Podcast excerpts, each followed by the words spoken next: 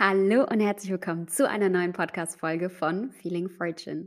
Und schön, dass du heute wieder eingeschaltet hast, denn das Thema der heutigen Podcast-Folge ist, wie sind emotionale und physische Freiheit miteinander verknüpft? Und vielleicht, falls du es gerade nicht mehr im Kopf hast, diese Lounge Talk Podcast-Folgen sind tiefergehende Podcast-Folgen. Und deswegen lade ich dich dazu ein, es dir gemütlich zu machen, egal ob in der Badewanne, auf einem gemütlichen Sessel, auf deiner Couch, in deiner Leseecke, wo auch immer.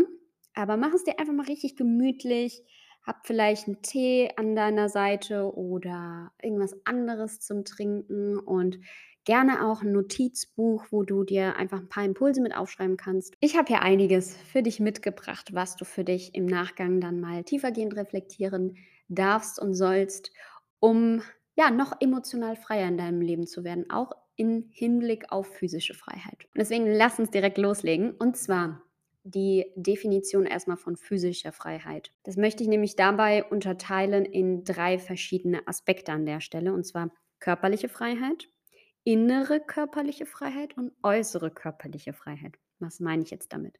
Erstmal generell die körperliche Freiheit. Aus meiner Perspektive die Definition ist, du kannst erstmal alles tun und lassen, frei von körperlichen Beeinträchtigungen. Das heißt, alle deine Sinnesorgane funktionieren, all deine körperlichen Anteile, sei es Arme, sei es äh, deine Beine, Füße, wie auch immer, alles funktioniert.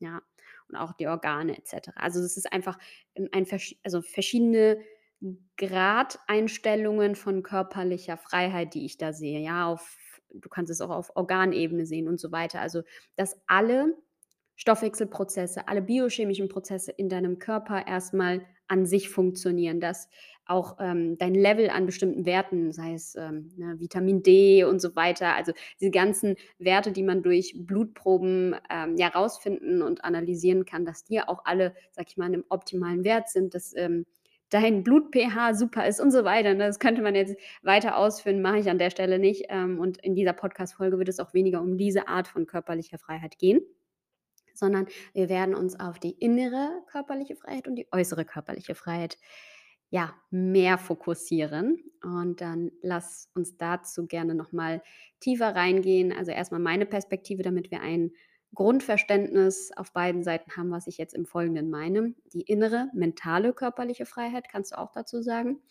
Das ist aus meiner Sicht der Zustand, wo du dich frei in deinem Körper fühlst. Und damit meine ich jetzt nicht ausschließlich auf mentaler Ebene, aber wenn du dich mal so reinspürst in deinen Körper, fühlst du dich komplett in dir frei. Und äußere körperliche Freiheit, damit ist gemeint, inwieweit du dich im Außen körperlich auslebst. Bevor wir auf diese beiden Aspekte innere und äußere körperliche Freiheit nochmal tiefer eingehen, möchte ich mit dir erstmal die Frage ja näher beleuchten, was passiert, wenn du physische Freiheit verfolgst ohne an der emotionalen Freiheit zu arbeiten. Und wir haben ja schon in der dritten Folge von der zweiten Staffel über meine Definition von emotionaler Freiheit gesprochen. Und daran anknüpfen möchte ich hier jetzt diese ja, Überlappungen zwischen emotionaler Freiheit und physischer Freiheit jetzt mal anhand von Beispielen mit dir näher beleuchten. Und zwar nehmen wir mal das plakativste Beispiel. Denk, daran denkt jeder bei dem Thema physische Freiheit, ist erstmal so diese Thematik Sport oder körperliche Betätigung. Und da die Frage, was passiert jetzt, wenn du physische Freiheit verfolgst, ohne an der emotionalen Freiheit zu arbeiten? Nehmen wir als ersten Punkt, um das nochmal deutlicher zu machen anhand von Beispielen für dich. Du tust zum Beispiel Sport mit der Absicht, anderen zu gefallen oder ein fremdgesteuertes Selbstbild aufrechtzuerhalten oder zu kreieren. Was meine ich jetzt damit?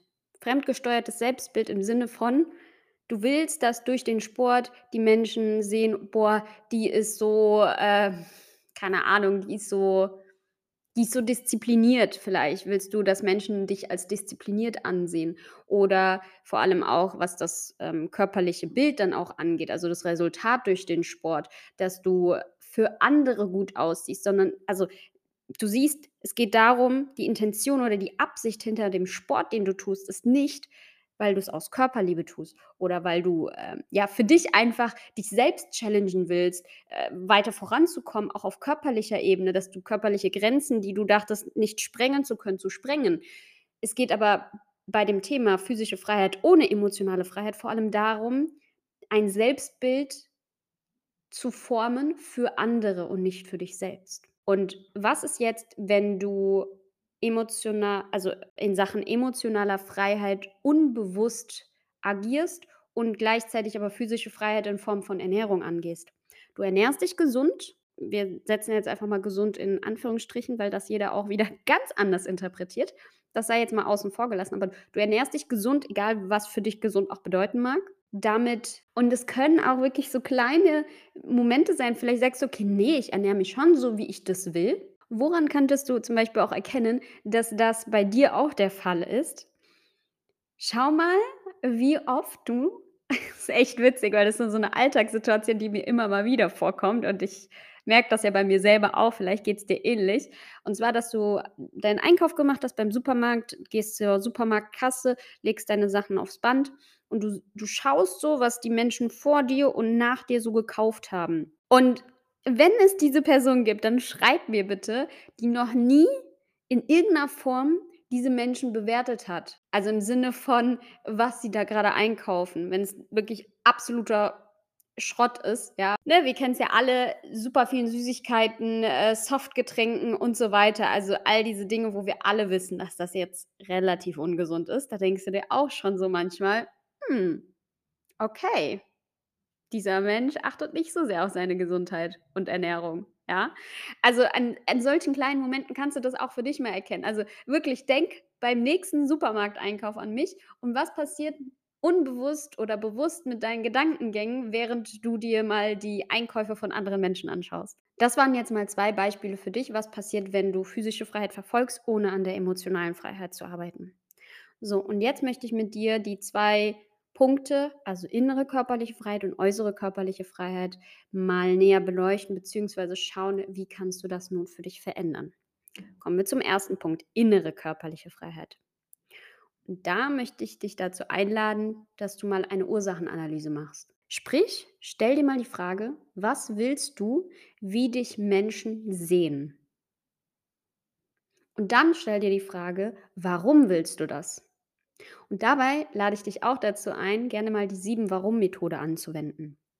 Das ist nämlich die Methode, dass du im Endeffekt dir 7 Mal das Warum stellst. Also, ne, wenn ich jetzt dich frage: „Okay, was willst du, wie dich Menschen sehen?“ Dann sagst du: „Die sollen mich schön sehen“ oder keine Ahnung, egal was, ja, was auch immer da kommen mag. Und dann sagst du: „Okay“ und dann frage ich dich: „Warum willst du das?“ Und sagst du: „Weil mir das wichtig ist.“ Kommt irgend 'ne oberflächliche Antwort. Dann fragst du noch mal: „Warum?“ Dann fragst du noch mal: „Warum?“ Dann kommen wir auf ganz tiefergründigere Ursachen und das so kannst du für dich mal eigenständig durch Reflexion an einen tieferen Punkt kommen. Und dann kommt vielleicht irgendwas raus, sei es aus deiner Vergangenheit, sei es aber auch, ähm, was für Glaubenssätze oder Lebenseinstellungen du hast. Und dann kannst du daran anknüpfen und schauen, wie du das erst mal empfindest. Also, ist das für dich aus deiner Perspektive dienlich für dein Leben oder nicht? Und wenn's undienlich ist, schauen, wie kannst du das für dich transformieren? Und jetzt gibt's noch einen Pro-Tipp für all diejenigen, die noch tiefergehend das ganze Thema bearbeiten möchten. Stell dich mal komplett nackt, am besten vor einem Ganzkörperspiegel und schau dich mal komplett an. Welche Stellen an deinem Körper liebst du?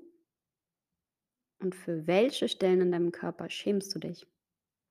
Und grade bei Letzterem lerne diesen Körperstellen mehr Liebe zu schenken, indem du beispielsweise morgens oder abends nach dem Duschen, wenn du dich eincremst, diese Stellen, für die du dich mehr schämst, mit deinen Händen mit einer Intention von extra viel Liebe eincremst. Und vielleicht willst du auch innerlich oder auch, ähm, laut aussprechen, dass du diesen Körperstellen dankst, dass sie ein Teil von dir sind. Dass du ihnen dankst, dass sie ihre körperlichen Funktionen für dich ausführen, je nachdem, welche Körperstellen das sind. Und dass du immer Stück weit für bei jedem Mal mehr in die Akzeptanz und Annahme gehst. Und wenn du merkst, da ist 'n krass starker Widerstand, dann wieder mit der 7-Warum-Methode vielleicht schaust: „Okay, warum was ist der Widerstand? Wo kommt das wirklich her?“ Und schauen, dass du die so diese Wurzel erst mal anpackst und angehst. Und wenn dieser Widerstand erst mal aufgelöst ist, dann kannst du, ähm, ja, mehr in diese Akzeptanz und Annahme übergehen. Und da geht's vor allem darum oder die Absicht hinter dieser Übung ist, dass du damit diesen inneren Widerstand erst mal beginnst aufzulösen. Und dann, wenn du sagst: „Hey, ich möchte mich körperlich verändern. Ich mache Sport und Ernährung, um genau diese Körperstellen zu optimieren.“ Dann machst du das aus 'nem ganz anderen Zustand heraus. Du machst nicht mehr den Sport oder die Ernährung, um gegen diese Körperstellen zu arbeiten, sondern um ihnen die Körperliebe zu schenken, die sie verdient haben. Du machst die Dinge mit der Intention für sie und mit ihnen statt gegen ihnen. Das ist der große Unterschied. Und jetzt kommen wir noch zum zweiten Aspekt, und zwar die äußere körperliche Freiheit. Damit ist gemeint dein Klamottenstil, deine Haare, deine Frisur, je nachdem, ähm, Make-up und alles, was wir eben von außen sehen können. Denn die Art und Weise, wie und warum du dich anziehst, wie du es tust, sagt eben auch sehr viel über dich und dein Inneres aus. Dazu auch mal 'n paar Reflexionsfragen einfach für dich. Ziehst du dich so an, wie du es tust, weil du es wirklich wahrhaftig willst oder weil du damit das Spiegelbild der Meinung anderer über dich, ja, matchen willst? Oder ziehst du dich vielleicht bewusst, unbewusst noch so an, wie deine Eltern es sich wünschen, damit du Liebe und Aufmerksamkeit bekommst? Oder kleidest du dich auf der Arbeit eher so, dass du professionell und kompetent rüberkommst, statt dich so anzuziehen, wie du's eigentlich wollen würdest?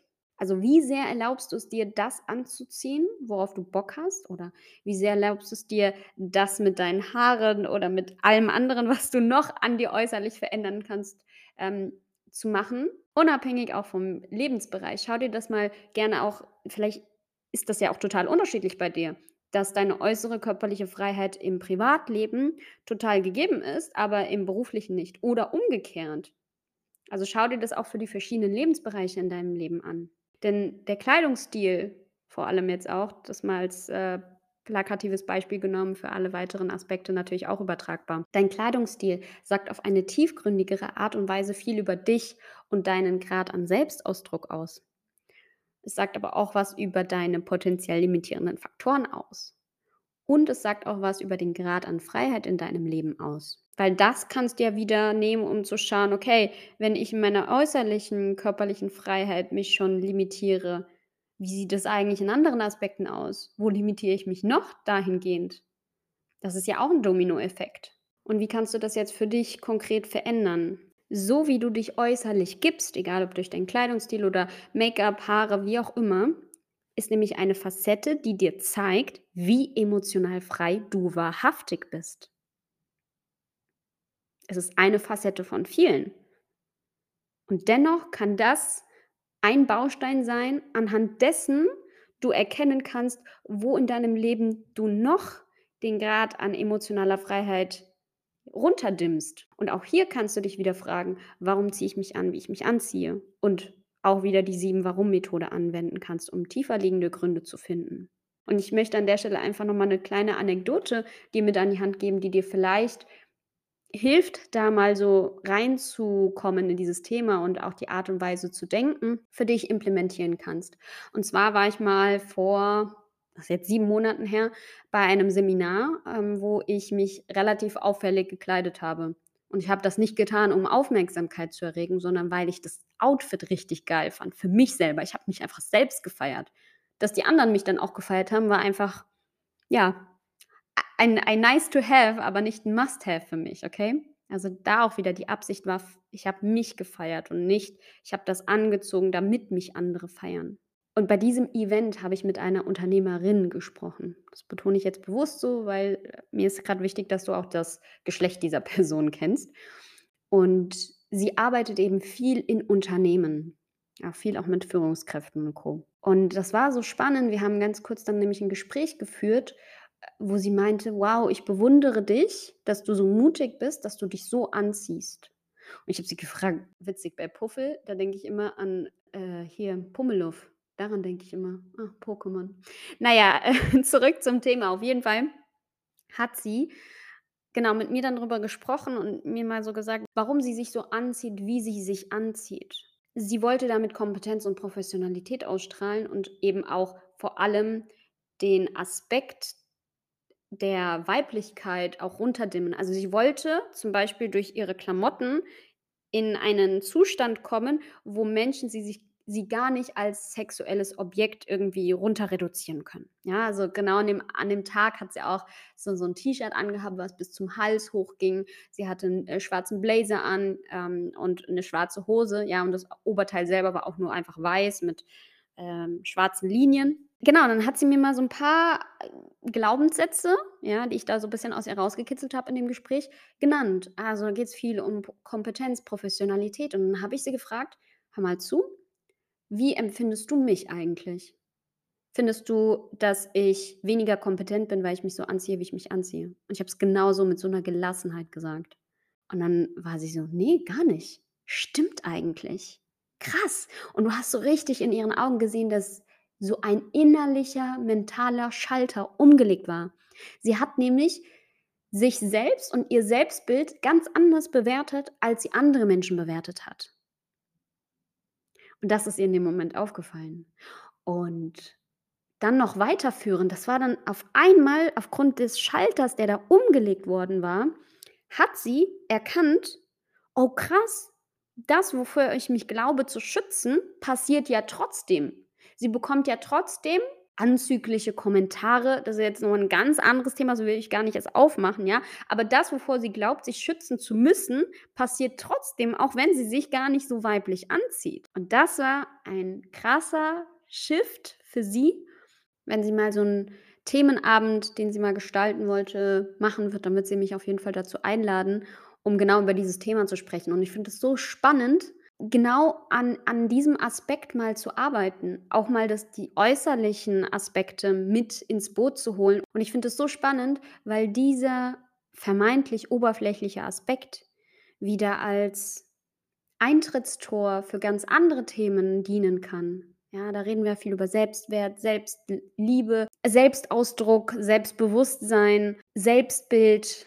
Was denkst du über andere? Was denkst du über dich? Und so weit. Und deswegen liebe ich auch dieses Thema emotionale Freiheit, weil das einfach so facettenreich ist. Ich hoffe, du konntest aus dieser Podcast-Folge jetzt für dich was rausnehmen, denn wir sind schon am Ende der heutigen Lounge Talk-Folge angelangt. Und wenn du Impulse, Mehrwert oder was auch immer für dich hier rausziehen konntest, Perspektivenwechsel und so weiter, dann lade ich dich recht herzlich dazu ein, den Podcast entweder auf Spotify oder auf Apple oder gerne auch bei beiden mal zu bewerten. Ich freue mich, dass du Teil dieser Podcast-Reise bist und wünsche dir einen wunderschönen Tag. Stay fortunate, deine Hope.